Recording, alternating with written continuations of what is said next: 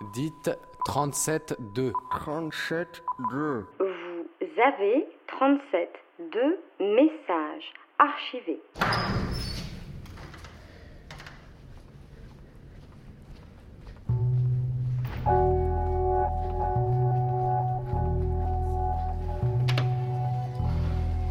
J'essaie d'aller jusqu'au bout, que ça commence à changer bizarre. J'essaie d'halluciner Cette semaine, 37.2 est allé rencontrer Annick et Gilles, habitants de Dame-Martin en Serve, petite bourgade perdue dans la campagne des Yvelines, et parents de Stéphane, alias Mustapha, le marabout blanc. Vous ne l'entendrez pas, puisqu'il vit à Louga, au Sénégal, et vous entendrez son portrait à travers les yeux de ses parents.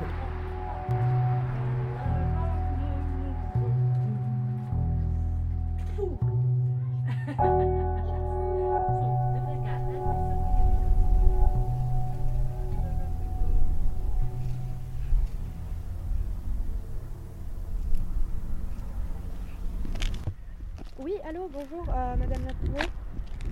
Euh, oui, c'est euh, donc euh, Manon Rivage, je suis arrivée et je me souviens plus du numéro par contre, c'est au 6, c'est ça? 4, d'accord. D'accord. Ah, c'est bon, ça y est, c'est bon, je, je la vois. Ouais, ouais, très bien.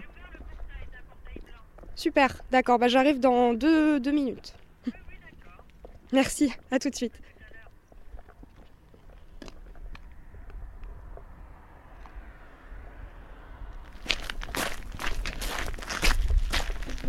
Bonjour. Votre voiture, elle est où? Je l'ai carré juste là-bas. rentrez plutôt. euh, Ah bon? elle, elle est sur le petit parking? Oui. Ça, ça va. hein. Je suis là, là. Donc euh, c'est comme... Ah, ici? Oui. Ah non, vaut mieux que vous rentriez là, parce que comme il y a le virage. euh, D'accord, hein, c'est ok, très bien. Alors, je l'ai eu Stéphane hier et je lui ai dit que vous veniez aujourd'hui. Il vous a pas envoyé de mail? Euh, il m'a envoyé un mail Un pour mail? me dire. Ah oui, parce Ouais, que ouais. tout ça dépend où il se trouve. S'il est dans la brousse, il peut pas. Oui, il donc, m'a il euh, m'a dit, ouais, ouais, il m'a Voilà. Et comme il repartait, qu'il avait beau- beaucoup de patients, ça a été calme au mois de novembre. Et puis là, il m'a dit je repars. Donc je ne savais pas s'il allait le faire Ouais. vraiment. euh, voilà.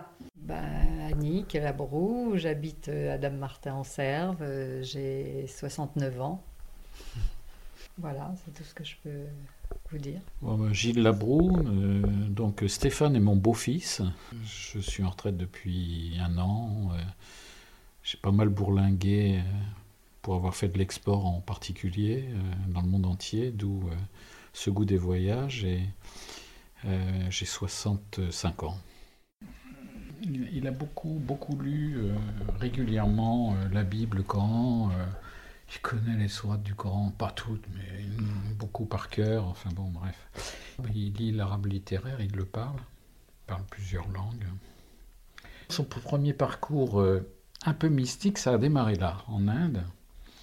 Il a beaucoup bourlingué.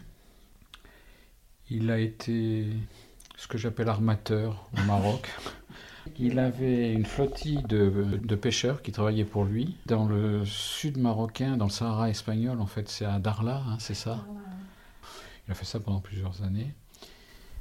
Euh, il est allé plusieurs fois au Sénégal, il a vécu en Espagne. euh. Et alors là, par contre, il était paysan.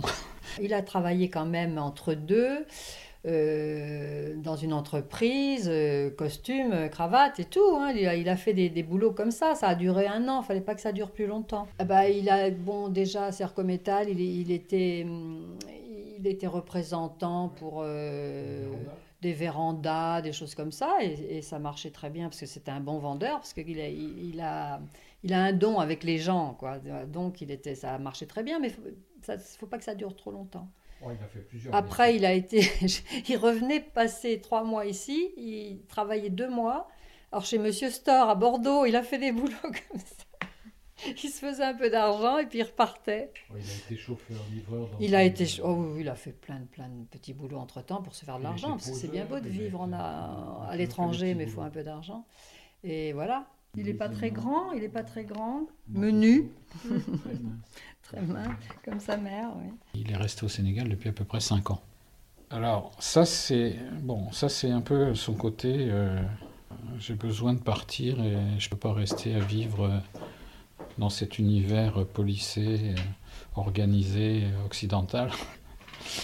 Euh, alors le côté mystique, c'est parce qu'il a beaucoup, beaucoup lu et il connaît beaucoup, beaucoup de choses sur, sur les religions, en particulier la, religion catholique et la religion musulmane.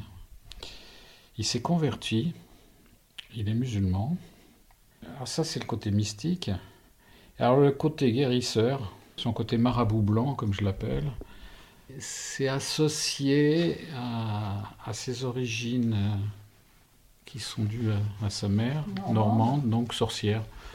Donc sorcière, Parce non, non, c'est pas moi. J'avais déjà ma grand-mère qui faisait un onguent et on venait de, mais à pied à l'époque, euh, dans les années 1920, 30, euh, on, on faisait 30, 20, euh, 40 km à pied pour venir chez elle parce qu'elle guérissait beaucoup les panaries et les furoncles. Et elle avait fait un onguent, mais malheureusement, on n'a pas la recette parce que c'est une tante qui l'avait reprise et, nous, on a laissé un peu passer tout ça, c'est dommage. Il m'en reste un tout petit bout, mais vraiment, euh, si je le faisais fondre, je pourrais guérir, euh, effectivement. euh. Donc, ça vient aussi de là. Et, donc, une tante, donc la, la fille de ma grand-mère, soignait les entorses, les brûlures, les hémorroïdes aussi, mais ça, je l'ai vu. Par imposition des mains, peut-être un peu de prière aussi, hein, euh, parce qu'on la voyait un peu euh, marmonnée, là. Moi, j'y crois pas, mais je l'ai vu guérir des gens. C'est ce qui repartaient vraiment, euh, ils étaient soignés. Donc Stéphane, après, quand il est parti au Sénégal, il s'est rendu compte de ça. Je pense que c'est il était convaincu qu'il avait un don. qu'il était un oui parce qu'un jour il avait dû je sais pas avec un vieux monsieur il avait dû imposer ses mains et il a vu que ça marchait Alors c'est ça, c'est un mec. et ça a commencé comme ça finalement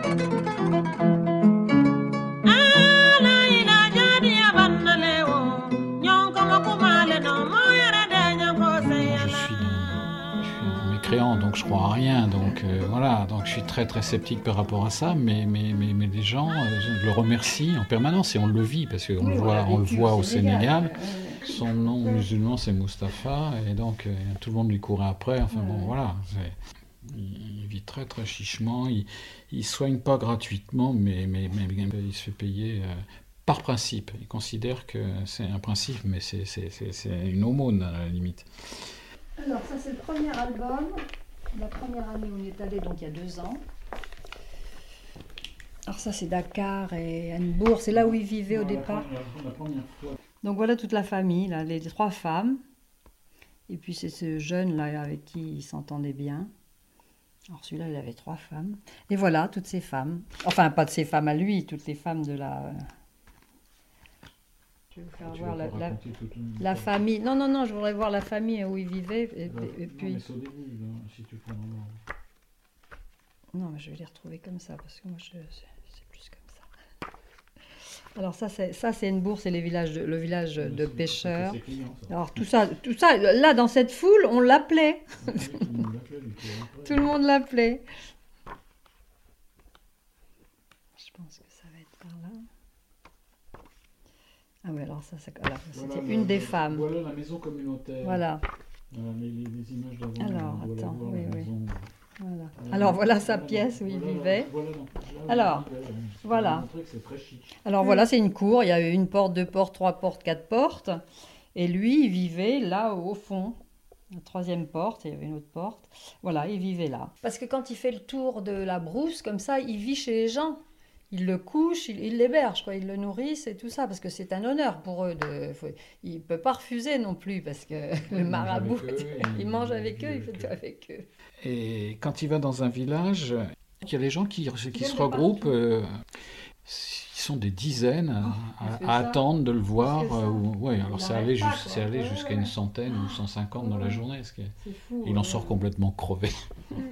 Là, aujourd'hui, enfin aujourd'hui, depuis maintenant un an, il vit à. Comment ça s'appelle. Louga. Louga. Louga, Louga, Louga, parce qu'il a été à Louga, Thiès c'est- aussi. ouais. C'est proche de Saint-Louis du Sénégal. C'est à 100 ou 150 km au sud à peu près. Mais, c'est, mais bon, autour de Louga, c'est que des, des- des villages paumés. Et, et donc, il, il va de village en village partout. Alors, ça. Oui. Oui, c'est fini, Oui. Merci.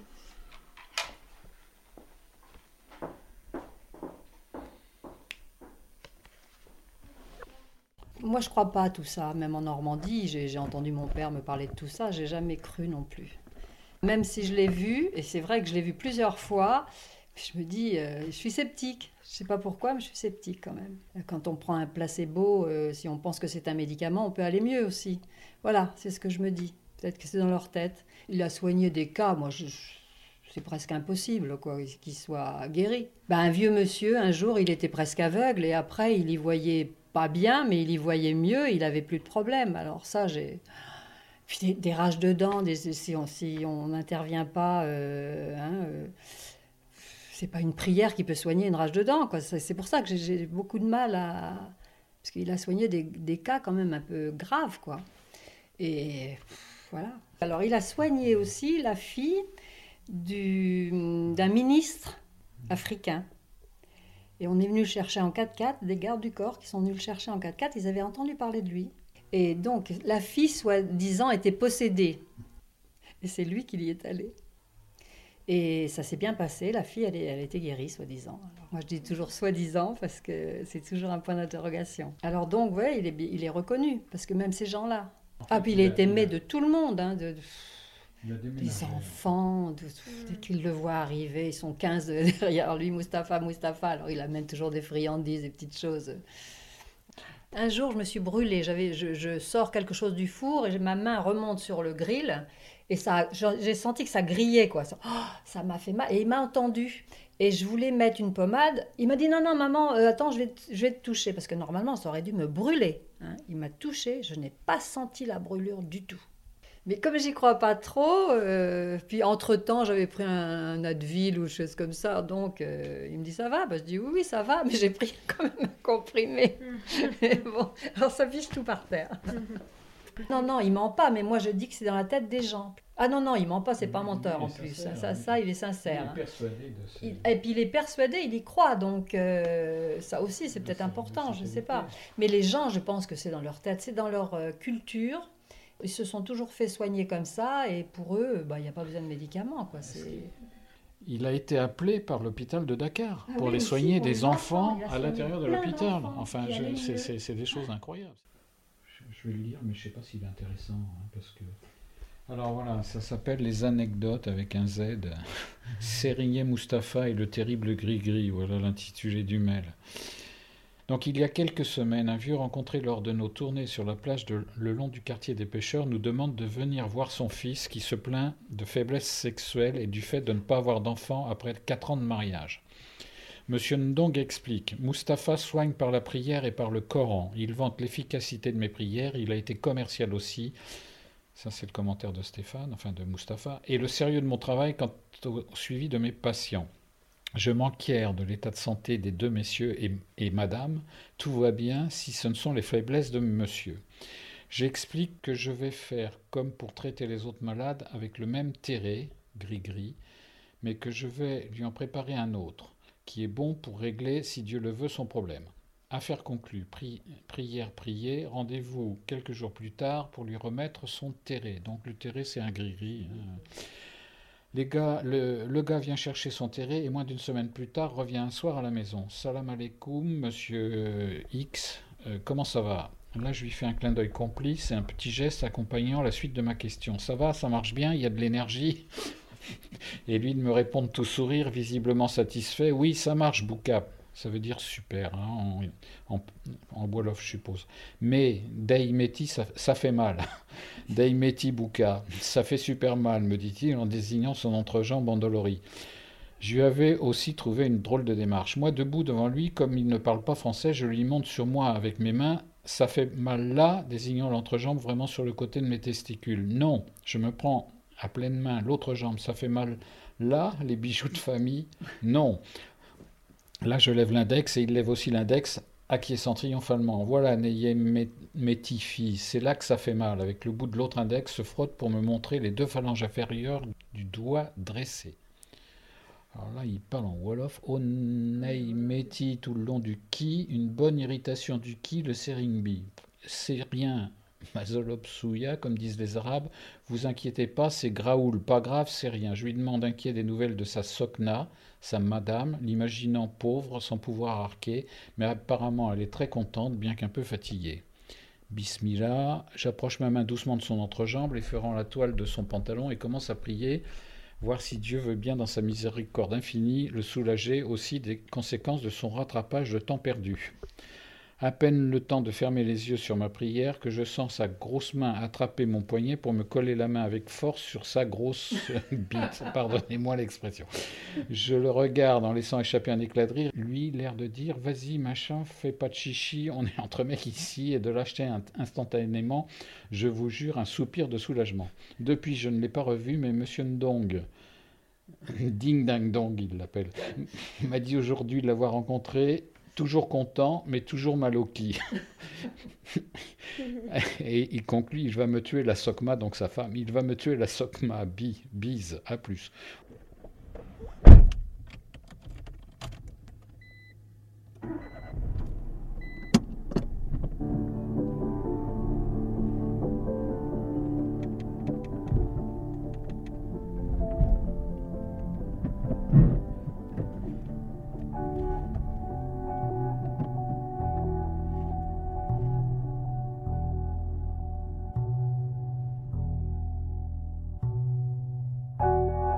Venez d'entendre Annick et Gilles dans 37.2, une émission réalisée par Manon et Marine. Vous pouvez nous réécouter et nous podcaster sur www.radiocampusparis.org.